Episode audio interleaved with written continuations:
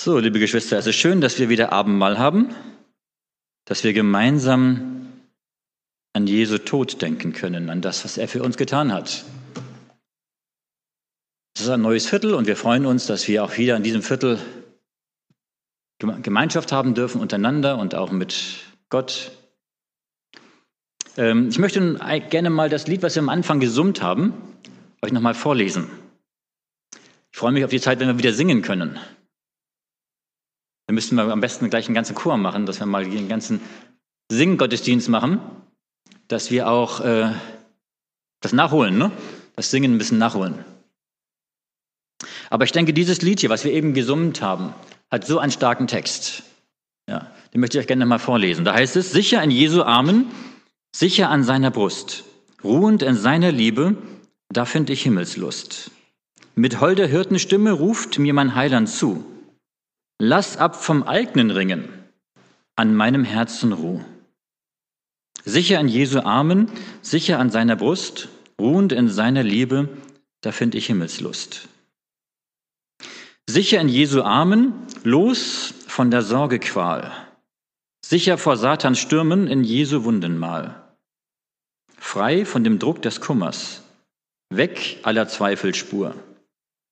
Nur noch ein wenig Prüfung, wenig der Tränen nur. Sicher in Jesu Armen, sicher an seiner Brust, ruhend in seiner Liebe, da finde ich Himmelslust. Jesu des Herzens Zuflucht, Jesu, du starbst für mich. Sicher auf diesem Felsen stütze ich mich ewiglich. Hier will ich stille warten, bis das vorbei die Nacht, bis, wenn mein Heiland kommet, leuchtend der Tag erwacht. Sicher in Jesu Armen, sicher an seiner Brust, ruhend in seiner Liebe, da finde ich Himmelslust. Meine Lieben, wir haben noch ein wenig Trübsal, noch ein wenig Schwierigkeiten, aber wir dürfen warten bei Jesus und auf sein Kommen warten. Und jedes Abendmahl, was wir feiern, ist wieder ein Stückchen weiter auf dem Weg bis zum ewigen Leben, wenn Jesus kommt. Ich setze heute wieder die Reihe fort, Menschen unter dem Kreuz. Heute haben wir Teil 5. Ich lade euch ein, aufzuschlagen, Johannes Kapitel 19, Vers 38 bis 42. Johannes Kapitel 19, Vers 38 bis 42.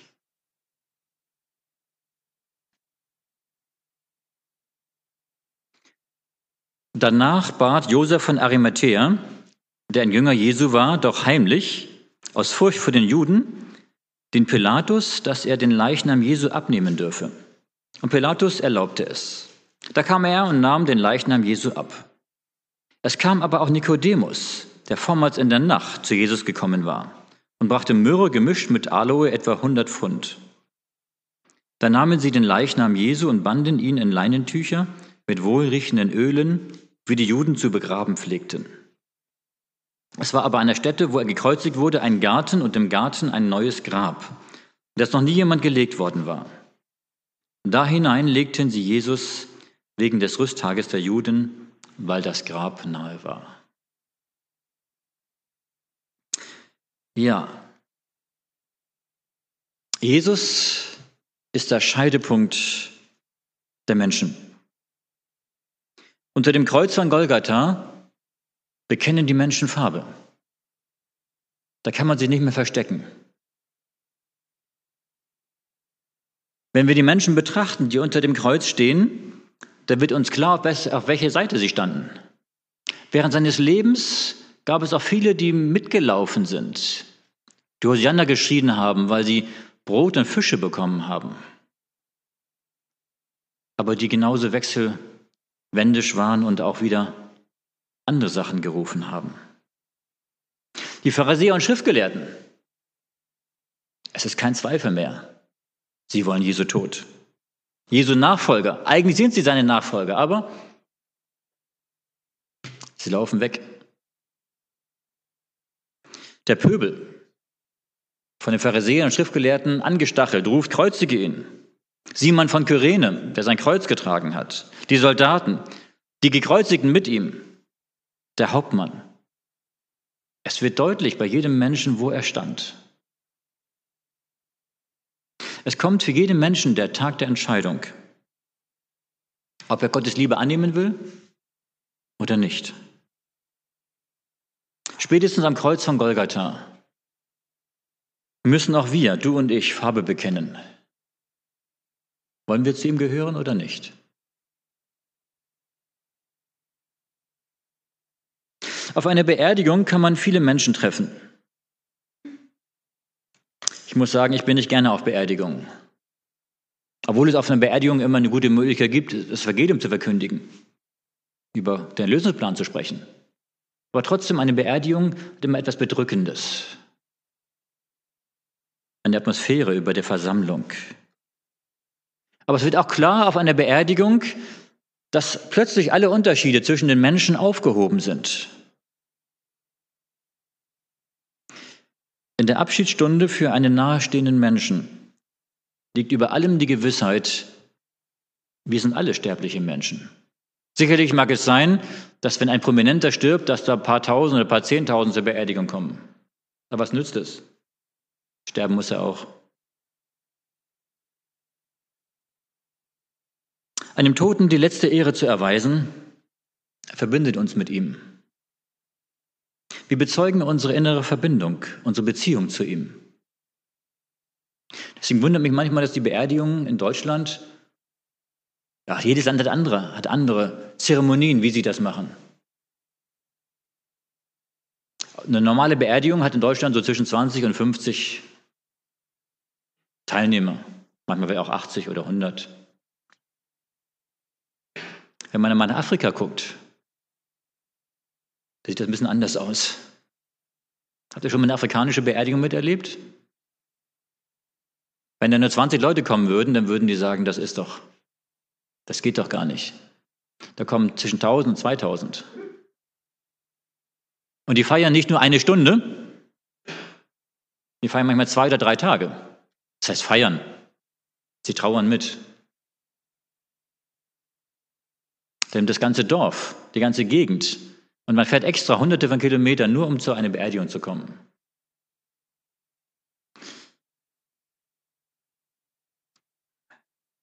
Auch hier haben wir eine Beerdigung. Jesu Beerdigung. Und es kamen keine hunderte von Menschen, die extra wegen ihn angereist sind, ihn zu beerdigen, zu bestatten. Jesus starb einsam. Er starb verachtet. Er starb arm. Gekreuzigte wurden damals überhaupt nicht bestattet. Man warf ihre Leichname auf den Müll und verbrannte sie. Aber als es um den toten Jesus ging, taucht plötzlich jemand auf. Josef von Arimathea. Er steht hier, er war ein heimlicher Jünger Jesu. Gibt es das? heimliche Jünger Jesu? Ja, das gibt es. Was heißt denn heimlich? Genau, heimlich heißt, ich glaube im Herzen an Jesus, aber ich, ich, verhandle, ich verhalte mich so, als dass keiner das merkt. Weder meine Nachbarn noch meine Bekannten noch irgendjemand anders. Keiner weiß es.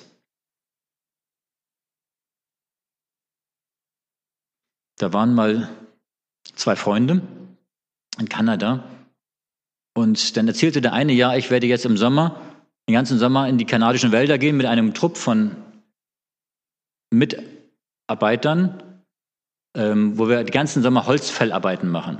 Und das waren alles gottlose Leute, die immer nur geflucht haben. Also die beiden Freunde waren Christen.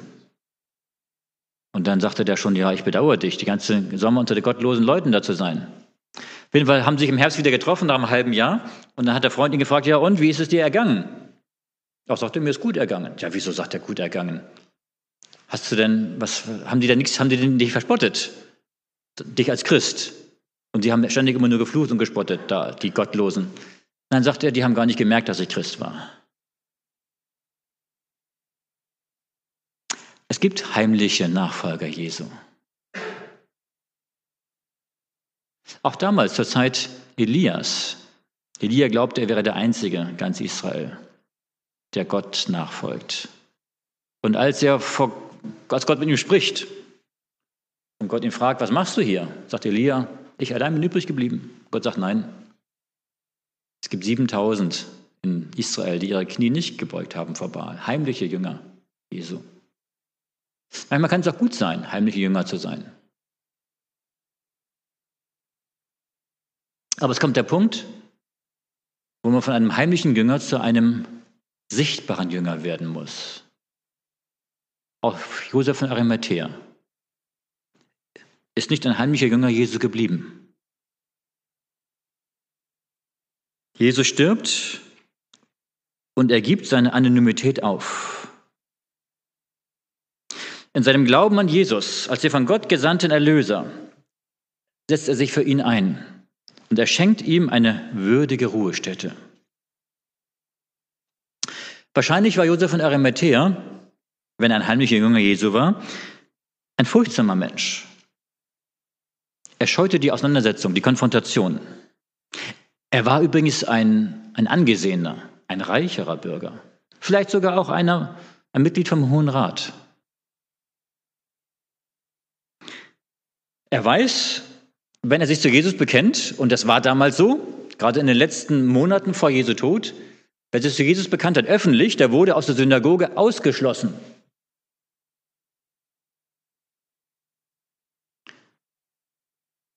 Stell dir vor, du würdest aus der Gemeinde ausgeschlossen werden. Bevor man sich ausschließen lässt, macht man doch einiges, um nicht ausgeschlossen zu werden, oder? Und so hat auch Josef von Arimathea sich nicht dazu bekannt, weil er nicht ausgeschlossen werden wollte, weil er glaubte, die Juden sind Gottes Volk und er wollte ein Teil bleiben. Aber jetzt ist die Stunde gekommen, wo er sich zu Jesus bekennt. Josef stellt sich ganz klar auf die Seite des Verachteten, auf den, der von Menschen verstoßen ist. Josef geht zum Pilatus und bittet um den Leichnam Jesu. Wenn er das nicht gemacht hätte, was wäre dann geschehen?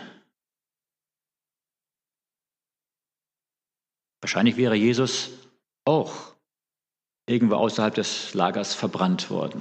Das wollte Gott nicht. Josef tut das, was die Jünger nicht tun konnten.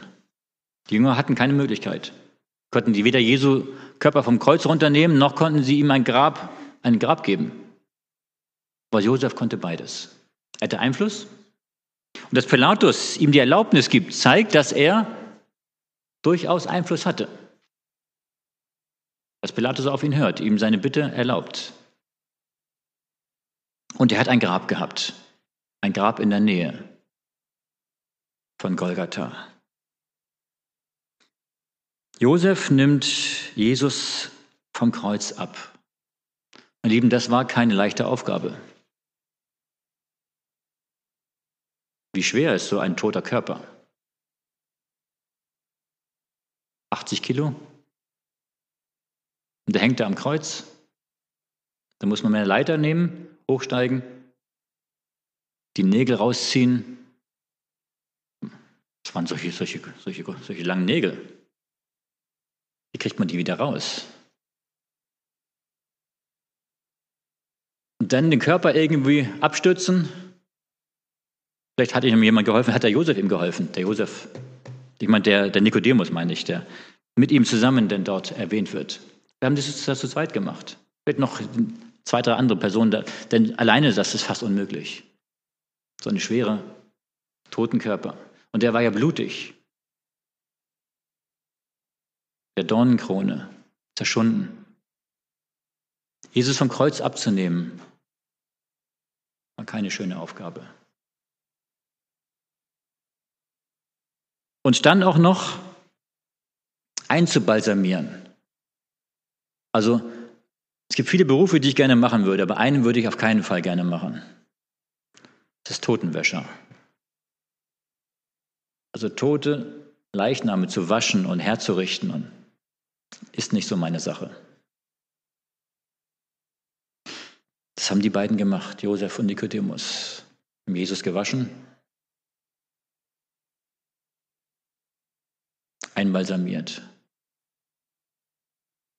Ich denke, als sie ihn, als sie seinen Körper gesehen haben und die vielen Wunden, das hat sie sehr verletzt. Ihren Meister so zu sehen. Und sie müssen sich gefragt haben, wie viel Leiden und wie viel Schmerzen muss er ausgehalten haben.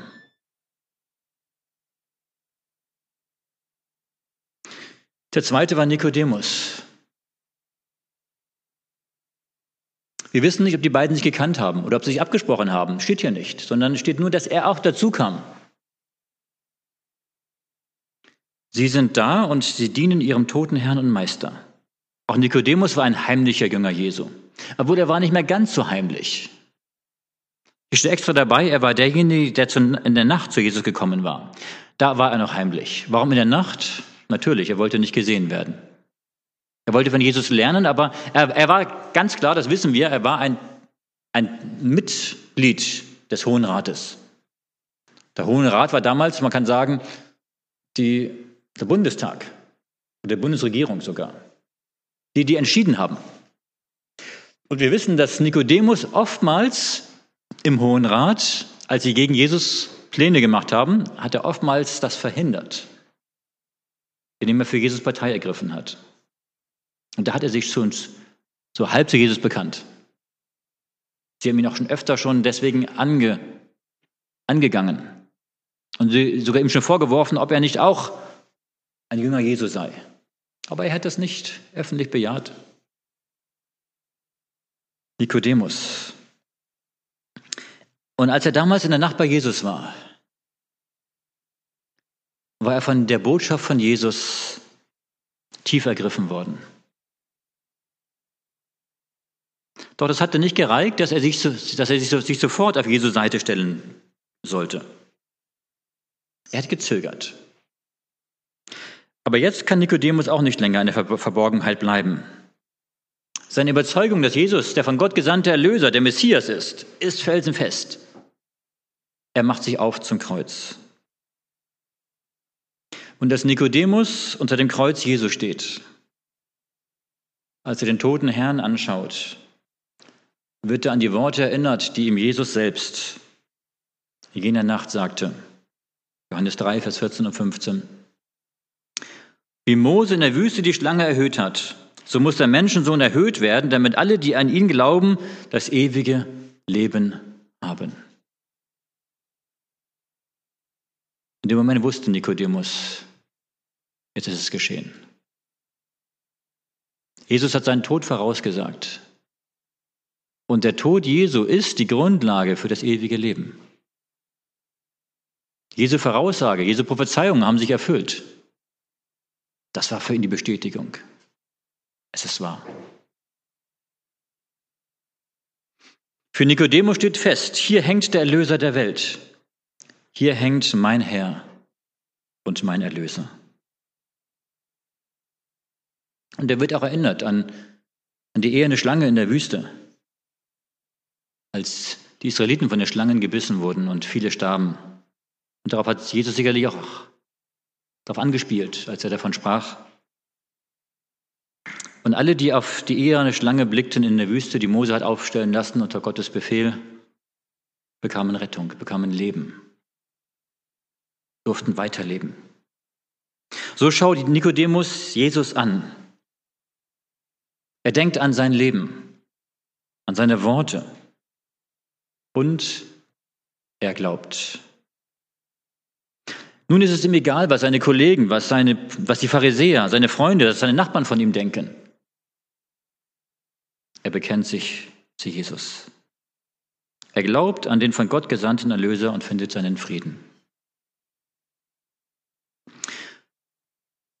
Josef von Arimathea hat die eine Seite getan bei der Beerdigung, nämlich er hat die Erlaubnis bekommen, Jesus abzunehmen vom Kreuz und er hat ihm sein Grab gespendet, was übrigens noch nie jemand vorher benutzt hatte.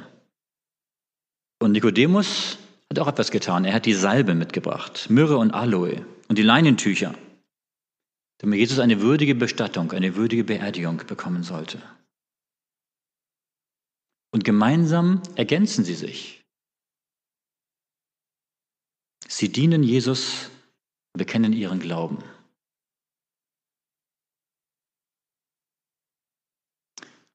Am Kreuz wird deutlich, wer zu Jesus gehört und wer nicht zu Jesus gehört.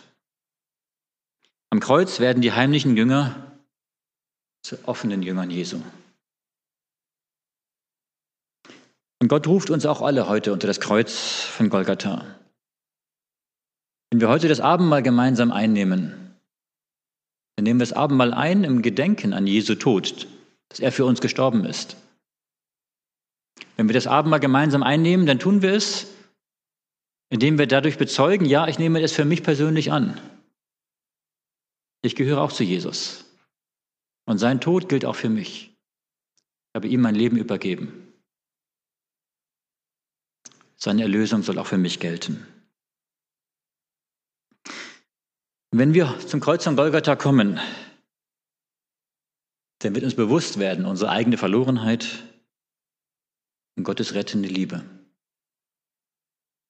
Niemand wird gezwungen, Gottes Retterhand anzunehmen. Aber Gott ist gnädig. Er lädt jeden Menschen ein, unseren Glauben an den Erlöser zu bekennen, Ja zu sagen, Jesus nachzufolgen. Und wir wissen von Nikodemus, dass er auch danach sich zu den Christen bekannte. Er verkaufte auch sein, sein Besitztümer und er war ein reicher Mann für die Gemeinde, für Gottes Werk. Er setzte sich hinterher ganz ein. Wie entscheiden wir uns? Die Menschen unter dem Kreuz waren sehr verschieden. Viele spotteten und lästerten den Herrn. Einige waren tief enttäuscht. Selbst die Jünger haben fast ihren Glauben verloren. Einige Tage später sagte einer von ihnen, und wir dachten, er wäre der, der Israel erlösen würde.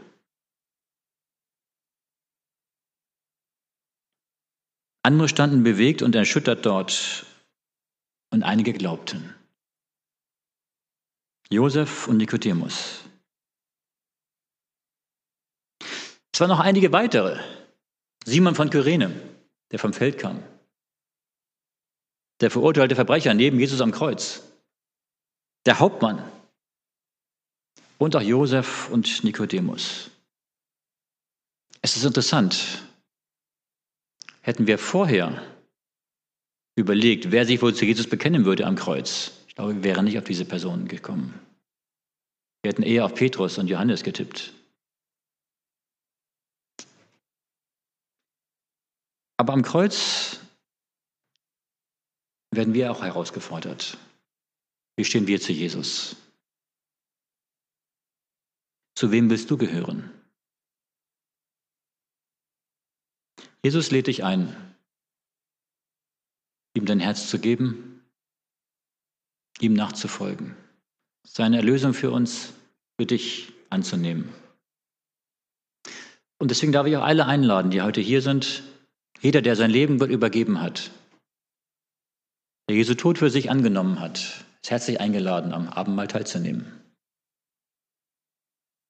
Dass wir gemeinsam an Jesu Tod denken aber auch den gegenwärtigen Christus in unsere Herzen einladen, unter uns zu sein. Amen.